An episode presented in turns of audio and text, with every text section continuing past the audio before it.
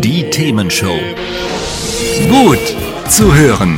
Gegen Langeweile. Herzlich willkommen beim Themenshow Podcast. Habt ihr uns schon abonniert? Wenn nicht, wird's Zeit. Ihr findet unseren Podcast auf podcast.themen-show.de. Und jetzt viel Spaß mit unserem heutigen Thema, das direkt aus unserer Radioshow stammt. Ich habe es eben gesagt, wir gehen Richtung richtig schöne Sommertemperaturen.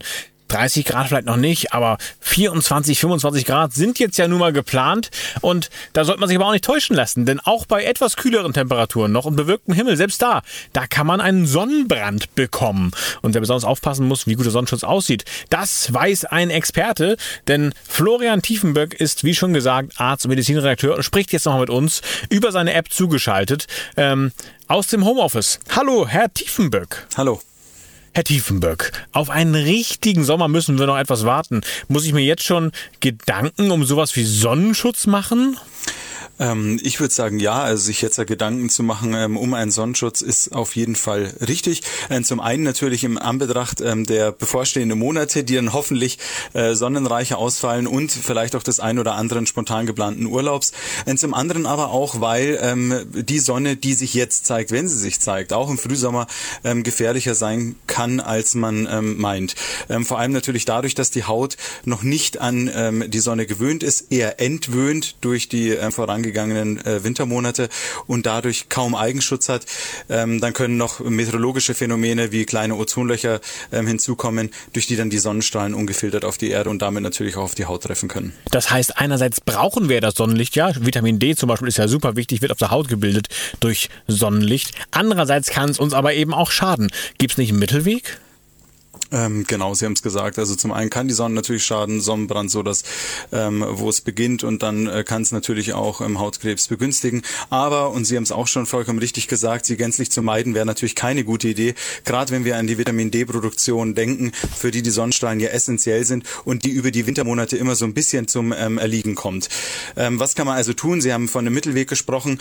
Ähm, idealerweise gewöhnt man die Haut ähm, schrittweise an diese vermehrte Sonneneinstrahlung und Sonnenschutz ist natürlich das A und O. Das heißt Sonnencreme oder Vergleichbares auf äh, die unbedeckten Hautstellen, aber natürlich auch Kopfbedeckung, Sonnenbrille und so weiter. Und dann natürlich kein Sonnenbad ähm, und das Ganze auch schon zur jetzigen äh, Jahreszeit beachten.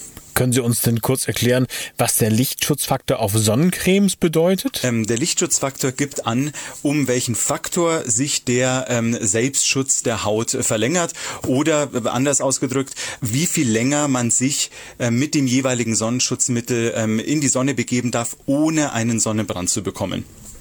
Und das hängt ähm, wiederum maßgeblich auch vom jeweiligen Hauttyp ab und es hängt natürlich ab von der Stärke der Sonneneinstrahlung. Wenn wir jetzt eine Person nehmen mit einem Hauttyp 2, das sind in der Regel Personen mit einer sehr hellen Haut, ähm, meist äh, blonde Haare, helle Augenfarbe, ähm, die hat ungefähr einen Eigenschutz von so 10 Minuten. Und wenn sich diese Person äh, mit einem Sonnenschutzmittel mit dem Lichtschutzfaktor 20 eincremt, ähm, dann nimmt man die Eigenschutzzeit mal diesen Lichtschutzfaktor 20 und kommt damit auf 200 und somit kann die Person theoretisch ungefähr 200 Minuten, also etwas mehr als drei Stunden ähm, draußen sein, ohne einen Sonnenbrand zu bekommen. Theoretisch.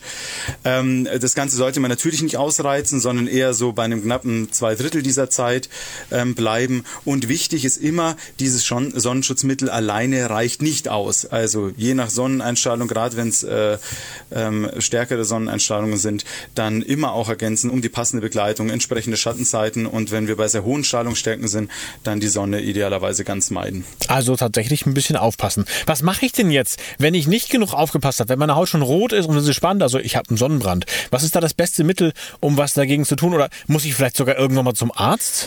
Ja, also erstmal äh, jede weitere Sonneneinstrahlung natürlich meiden.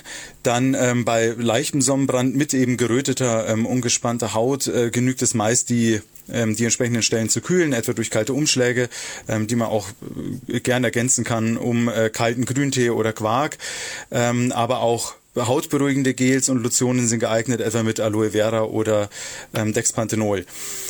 Ähm, zum Arzt sollte man gehen, wenn sich Bläschen oder Blasen bilden. Mhm. Das entspricht dann einer Verbrennung zweiten Grades tatsächlich, die auch üblicherweise sehr schmerzhaft ist und dann auch entsprechend fachmännisch beurteilt und behandelt werden muss. Also da geht man wahrscheinlich auch freiwillig zum Arzt dann schon. Vielen Dank, Florian Tiefenberg von netdoktor.de, Arzt und Medizinredakteur. Er weiß Bescheid über alles, wo es um Krankheiten geht, aber auch über Sonnenbrand, Lichtschutzfaktoren, was dazugehört. Das ist die Themenshow hier mit Christoph Rote. Vielen Dank nochmal. Danke. Hat's euch gefallen? Sagt's weiter.